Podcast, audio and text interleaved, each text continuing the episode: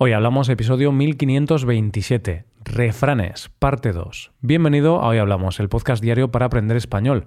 Los viernes publicamos dos episodios. En el episodio premium de hoy tenemos un monólogo en el que comento la nueva canción de Shakira que se ha vuelto tan popular estas últimas semanas.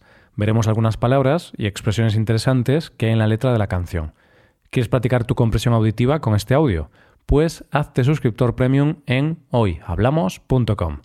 Ahora, en este episodio, Paco y yo volvemos a hablar de refranes populares y veremos algunos ejemplos. Hoy hablamos de refranes. Hola Paco, ¿qué tal? Buenos días Roy, buenos días queridos oyentes. Eh, bueno, aquí estoy de lujo, de maravilla, esperando a ver eh, qué, qué, ideas se nos ocurren por aquí. Bueno, ¿Tú qué tal? Yo muy bien Paco. Lo bueno es que no tenemos que pensar mucho porque hoy vamos a hacer la continuación del episodio de la semana pasada. Así que hoy no, no nos hemos comido mucho la cabeza para pensar en el tema, porque simplemente vamos a continuar hablando de refranes. Exacto, porque la última vez queríamos hablar de demasiados refranes queríamos hablar de, no sé, como unos 15 o 20 y nos dimos cuenta de que no íbamos a tener el suficiente tiempo, porque no queríamos cansar demasiado a los oyentes. Entonces decidimos hacer una segunda parte. Hmm, así es. Podemos decir que la semana pasada intentamos abarcar muchos refranes, ¿verdad, Paco? Verdad, verdad. Entonces, eso lo dices porque ahora quieres utilizar un refrán. Exacto. Entonces, quien mucho abarca, poco aprieta, Paco que mucho abarca, poco aprieta. Este, este refrán es un poquito difícil, pero sí que lo escuchamos algunas veces, ¿no? Lo vamos a escuchar cuando alguna persona quiere hacer muchas cosas a la vez, pero no va a ser capaz de hacerlas bien. Así es. ¿Por qué no va a ser capaz de hacerlas bien, Roy? Pues porque mm, cuando haces muchas cosas al mismo tiempo es difícil poder centrar tu atención en todas esas cosas, ¿no? Imagínate que quieres hacer cinco cosas a la vez. Tienes que estar pendiente de cinco cosas distintas, tienes que organizarte demasiado. Entonces, a ver, que alguna persona quizás capaz de hacer muchas cosas al mismo tiempo o de tener varios proyectos al mismo tiempo, pero generalmente, si quieres hacerlo bien, lo mejor es hacer solo una cosa, tener solo un proyecto, especializarte en una cosa concreta y centrar toda tu atención en ello. Eso, error es que algunas veces queremos abarcar demasiado, queremos hacer demasiado y luego no hacemos nada. Eso me pasa a mí mucho, por ejemplo, con los propósitos de Año Nuevo. Este propósito, este otro, este otro, al final no hago nada. Es verdad, si tienes muchos propósitos de Año Nuevo, al final pues no cumples ninguno. En cambio, Paco, si solo tienes uno, pues al menos solo incumples uno. No te sientes tan mal, porque si tienes muchos, incumples muchos, pero ten solo un, un propósito, así solo incumples uno. Entonces, no hay que abarcar tanto con los propósitos y es algo que, que, con el paso de los años te vas dando cuenta de que no hay que abarcar mucho y, por ejemplo, luego te vas proponiendo algunos más fáciles. En mi caso, Roy, este año ha sido beber agua. Este año 2023 me he propuesto beber más agua de lo que bebía el año pasado. Oye, un, un, buen propósito para seguir vivo. Ese es tu objetivo, ¿no? Seguir vivo. seguir vivo, respirar, hacer la fotosíntesis. Como una planta. No, pero ahora en serio, Roy, en realidad ponerse esos pequeñitos objetivos, como beber más agua o salir más tiempo a la calle a caminar, oye, son agradables, fáciles de cumplir y, y, luego no te sientes mal, no te sientes como un fracasado. Sí, y es cierto que, aunque estamos bromeando, a veces bebemos menos agua de la que deberíamos. Entonces, si tú ves que no bebes mucha agua, habitualmente es bueno que te pongas ese propósito. Y por supuesto, ahora sí que en serio, cuantos menos propósitos tengas, es más probable que, que los consigas, porque quien mucha barca, poco aprieta. Muy bien. Venga, pues vamos al segundo refrán de hoy, Roy. Vale, pues el siguiente refrán es más vale tarde que nunca. Mm, muy bien, más vale tarde que nunca y podemos decir que este es un refrán bastante español, o al menos tenemos la fama de que este refrán va con nosotros. Es cierto, los españoles tenemos la fama de llegar tarde a los sitios, una fama merecida, en mi opinión. Creo que, creo que es cierto esto. No todos, pero muchos españoles somos un poco impuntuales. ¿No crees, Paco? Sí, sí, es verdad, es verdad. Somos más impuntuales que los japoneses, estadounidenses, ingleses, eh, alemanes, holandeses. Somos los, los más impuntuales del mundo. es cierto. De los más impuntuales del mundo, probablemente. ¿Y qué significa este refrán? Bueno, es bastante fácil. Significa que es mejor hacer algo tarde que no hacerlo nunca, que no hacerlo en ningún momento. Así que aunque hagas algo tarde, al menos lo hiciste. Exacto. Más vale tarde que nunca. Por ejemplo, imagínate que tienes que limpiar el cuarto de baño y a ti por algún motivo se te olvida, te da pereza, simplemente no lo haces. Finalmente, con el paso de los días o de las semanas, llega un día en que sí lo haces. es ahí cuando la otra persona pues te dice, ah, finalmente lo has hecho porque llevabas ya mucho tiempo sin hacerlo. Vale, pues tú le puedes responder que más vale tarde que nunca. Hmm. Sí, en ese contexto lo usaríamos. Oye, aunque he tardado tres semanas en limpiar el baño, al menos lo he limpiado. Más vale tarde que nunca. Es mejor limpiarlo tarde que, que no limpiarlo nunca. Oye, tres semanas sin limpiar el cuarto de baño, qué asco, ¿no? Sí, sí, la verdad es que sí. bueno, vamos con el siguiente refrán. Paco, ¿cuál es el siguiente refrán? Pues el siguiente sería, a la tercera va la vencida. ¿Lo conocías? Hombre, claro, Paco. Hombre, si no lo conociese, ¿dónde estuve los últimos años? si no, tendríamos un problema, Roy. tendríamos un problema, porque si queremos enseñar refranes que no conocemos, ya va a ser algo malo. Vale, pues este refrán se, va a utilizar para decir que una persona tiene que perseverar, tiene que insistir y aunque, aunque falle, pues tiene que volver a intentarlo. Claro, lo usamos en esos contextos que te puedes equivocar o algo puede no salir bien, pero no te preocupes, insiste, inténtalo otra vez porque a la tercera va la vencida no vas a acertar la primera vez, no vas a acertar la segunda vez, sino la tercera. A ver, que puede ser la cuarta también o la quinta, pero el refrán dice a la tercera va la vencida. ¿Tienes alguna historia así, Roy? Eh, conozco una de un amigo que se llama Paco. Entonces, Paco, cuéntanos tu historia, que esa sí que sí que me gusta. Bueno, es una historia más o menos famosa del podcast, creo que ya la he contado en alguna ocasión en el pasado, y es que yo no suspendí el examen práctico de conducir una vez, dos veces o tres veces. No, no, no. Yo suspendí el examen como cinco veces. Y, y claro, yo intentaba animarme a mí mismo cada vez que suspendía y decía, venga, Paco, a la tercera va la vencida. Lo que pasa es que suspendí la tercera vez, entonces me decía a mí mismo, venga Paco, a la cuarta va la vencida. Después, a la quinta va la vencida. Yo modifiqué muchas veces este refrán. Bueno, pero mira, finalmente eh, fue cierto. A la sexta fue la vencida. Sí, bueno. fue cierto.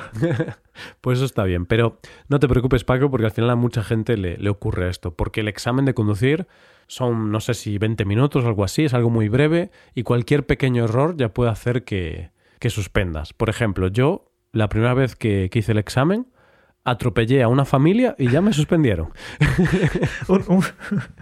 a, uno y te quedas ahí sin, sin, saber el por qué. Claro, un pequeño error que dices, por favor, si fue culpa suya, que cruzaron muy rápido por el paso de peatones. Bueno, estoy de broma, ¿eh? no atropellé a ninguna familia, solo era una persona soltera, entonces, bueno, no fue tan trágico, solo fue una persona, no varias. no había niños, no había mascotas. Sería más trágico una familia con sus hijos y tal. No, que va, que va. Ahora ya en serio no, no hubo ningún problema. De hecho, Paco, yo lo aprobé a la primera. Para hacerme el guay aquí, te voy a decir que yo tuve más suerte y sí que lo saqué a la primera. Pues eh, no sé qué decirte, me, me, dejas mal, me dejas mal porque me he quedado aquí con una cara de persona triste. Bueno, pues también te voy a contar que leí una historia el otro día en un foro de un tipo que llevaba 120 prácticas y creo que 7 o 8 intentos de examen y todavía así no sacaba el, el carnet de conducir. Vale, y bueno, pues Roy, en la academia en la que yo me estuve preparando para hacer ese examen, había otra persona que suspendió como unas 13 o 14 o 15 veces, no me acuerdo. Entonces, no sé si fue una buena lección ir a esa academia a intentar aprobar el examen. Claro, a lo mejor no fue culpa tuya, Paco. A lo mejor la culpa era de la academia, que no eran buenos profesores. No, no, no. Fue mi culpa. vale. No hay duda. Vale, bueno, pues pasamos al siguiente refrán, Paco. A lo hecho, pecho. Este me gusta mucho. ¿Por qué te gusta mucho? ¿Por el hecho o por el pecho? Por las dos cosas. Porque quiere decir que hay que aceptar nuestras decisiones, hay que aceptar nuestros errores, hay que aceptar lo que hemos hecho mal y mostrar fuerza, mostrar valor después de ese error, después de esa mala decisión. Tenemos que aceptar las consecuencias de nuestras acciones, tenemos que aceptar las consecuencias de nuestros errores y mostrar valentía. A lo hecho hace referencia a algo que hiciste y pecho hace referencia a valentía, a fuerza, a valor. Claro, es decir, imagínate, te has equivocado, has tomado una mala decisión en tu vida, bueno, pues en lugar de lamentarte y arrepentirte y estar triste, piensa esto, a lo hecho, pecho, es decir, acepta el error, sé valiente, saca pecho y sigue, sigue hacia adelante. Por cierto, me hace gracia eso de saca pecho, como un gallo, ¿no? como un gallo ahí que va caminando con el pecho hacia adelante, muy, muy orgulloso. Sí, o, como estas, eh, estas peleas de borrachos, no sé si alguna vez las habéis visto, pero cuando los borrachos se pelean, las personas, los hombres principalmente, suelen como sacar pecho y decir, eh, ¿qué estás mirando? ¿Qué estás mirando? Entonces, como que, venga, venga, que te meto. Que, sí, sí, sí, se van empujando ahí con el pecho como, como animales. Tal cual, como, como gorilas, o sea, pues un poco así. pues de, aquí viene que sacar pecho sea como mostrar valentía, porque también lo hacen los gorilas, ¿no? Sacan pecho, o los orangutanes, no sé mucho de estos animales, pero cuando pelean o algo así, pues sacan pecho y, y muestran su fuerza. Ahí está. Eh, lo que haces tú también cuando te peleas, ¿no, Roy? Sí, lo que pasa es que no me peleo y tampoco tengo mucho pecho, entonces no tengo mucho que, mostrar. Tengo que seguir haciendo flexiones para fortalecer mi pecho y así poder sacarlo. y Paco, viendo otro ejemplo de a lo hecho pecho, por ejemplo, mm, imagínate que has comprado un coche de segunda mano y te da muchos problemas. Mm, tiene muchos problemas, lo tienes que llevar al mecánico. Claro, en ese contexto podrías ponerte triste, arrepentirte, decir, joder, qué mal, qué mal, ¿por qué lo hice? ¿Por qué compré este coche? O puedes pensar, a lo hecho, pecho. Ya está, compré el coche, es lo que hay. Ahora voy a intentar vendérselo a otra persona, voy a intentar engañar a otra persona. Y así ya no es mi problema, es problema de otro. Yo pensaba que me ibas a decir, bueno, a lo hecho pecho, he comprado este coche, entonces ahora voy a intentar arreglarlo, voy a asumir las consecuencias y ya está. No, no, tú ya estás pensando en venderlo e intentar estafar a alguien, ¿no? Estoy de broma, por supuesto, claro. El, el, refrán no hace referencia a esto, todo lo contrario. El refrán hace referencia a que aceptes el problema que has tenido y muestres valor y, y, fuerza, no, no que luego intentes pasar ese problema a otra persona. Eso no está bien. No está bien para, las otras personas, para ti sí. Claro, pero no es muy ético, ¿eh? No es muy moral. No es ético, por supuesto. bueno, vamos con el siguiente, Paco. Venga, vamos con el siguiente y este tampoco parece muy ético. A ver qué me dices, ¿eh? eh este es mal de muchos, consuelo de tontos. Repito, mal de muchos, consuelo de tontos. Muy clásico este, ¿eh? No sirve de nada buscar consuelo porque los demás tengan el mismo problema que tú o porque más gente esté en la misma situación que tú. Entonces, cuando buscas consuelo porque a los demás también les ocurre lo mismo que a ti, algo malo, mm, no eres muy listo. es lo que viene a decir este refrán. Eso nos pasaba mucho en el instituto, por ejemplo, cuando suspendíamos un examen y sí, claro, pues estábamos tristes por suspender ese examen, pero cuando le preguntabas a tus compañeros, a tus amigos, oye, ¿cómo os ha ido el examen? ¿Vosotros también habéis suspendido? Y ellos te decían que sí, que habían suspendido, tú te quedabas más tranquilo, te quedabas más satisfecho. ¡Oh, qué bien! Yo no he sido el único de la clase que ha suspendido este examen. Es verdad, es verdad. Eh, tu madre o tu padre te preguntaban, ¿qué? ¿Qué tal el examen? Y tú, he suspendido, mamá, pero bueno, casi todo el mundo ha suspendido. A ver, niño, ¿y qué más da? O sea, has suspendido. Eso es el problema, no que los demás también hayan suspendido. Eso es. Entonces muchas veces con ese mal común, pues aunque no quede bien decirlo, pero te vas a quedar satisfecho, vas a tener ese mm. consuelo, por eso lo de consuelo de tontos. Y la realidad, Paco, es que te sientes mejor. Cuando te pasa algo malo, pero ves que a los demás también les pasa lo mismo, te sientes mejor, estás más tranquilo o o más contento dentro de, la situación que sea, claro.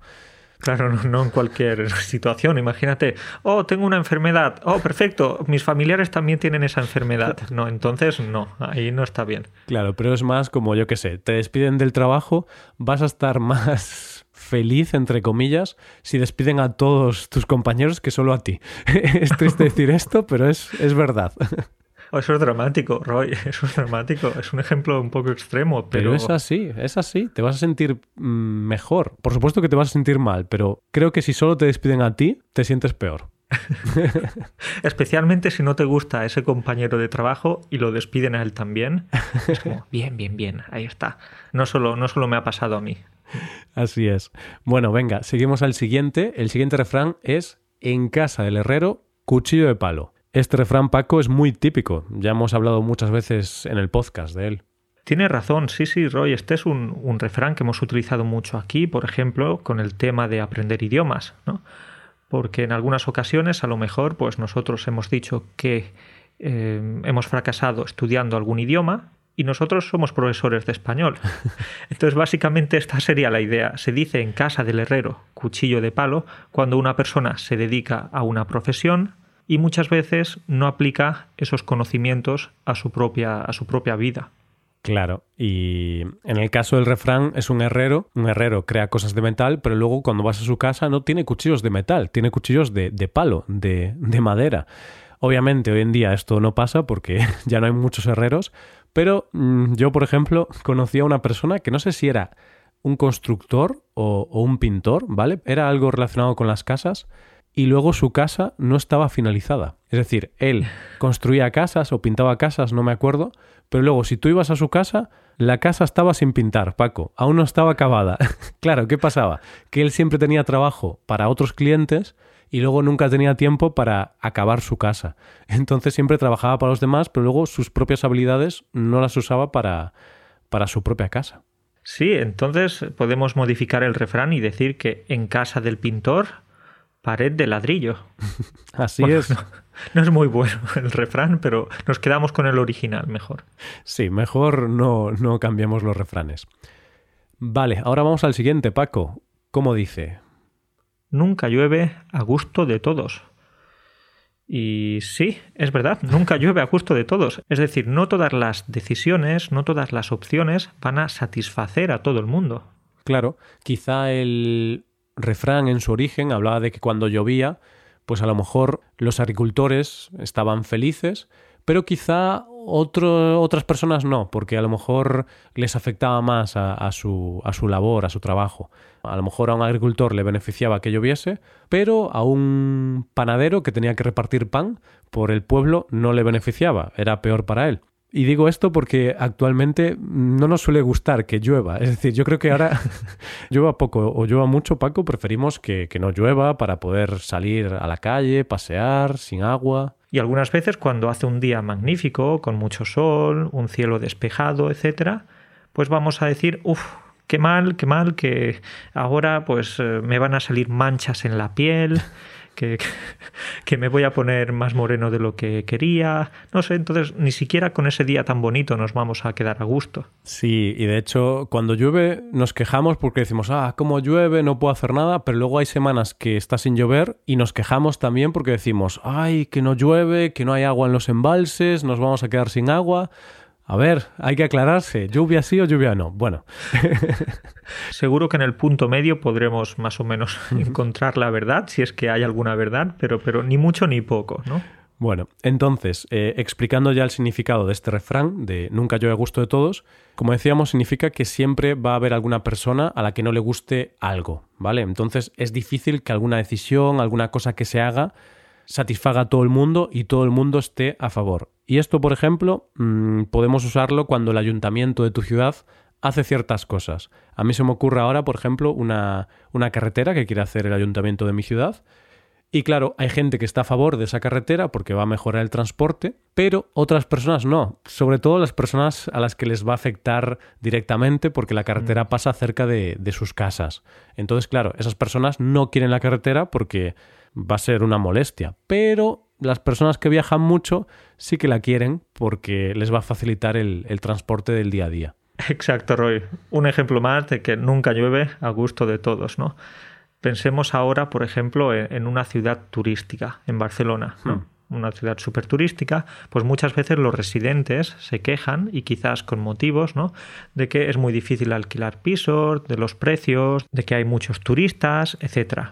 Pero claro, Eso para los comerciantes, para los hoteleros, para los negocios, es algo maravilloso. Ese es un, caso muy real. Los locales que viven a lo mejor en Barcelona, por ejemplo, a muchos les afecta negativamente el turismo, porque hay demasiada masificación, los alquileres están por las nubes, pero claro, a las personas que trabajan en, los bares, en los hoteles, las personas que son dueñas de esos negocios, las personas que alquilan pisos eh, turísticos, esos están a favor del turismo, quieren más turismo. Entonces, nunca llueve a gusto de todos. Unos querrán más turismo y otros querrán menos. Es que, ¿cómo nos gusta quejarnos? Nos quejamos por todo. Nada nos parece bien, ¿eh? Así es, Paco, así es. Bueno, así es, así es. Pero Roy, pasemos si quieres a otro refrán, que este también me gusta mucho porque habla de un río. Hmm. Y me gustan los ríos. bueno, cuando el río suena, agua lleva. Repito, cuando el río suena, agua lleva. Muy buen refrán. Eh, significa que cuando vemos indicios de que algo podría ocurrir, siempre pensamos que es muy probable que ocurra. Pensamos que probablemente está ocurriendo esa cosa. Entonces, si el río suena, si tú escuchas sonido en el río, es que lleva agua. Hombre, ahí es bastante lógico.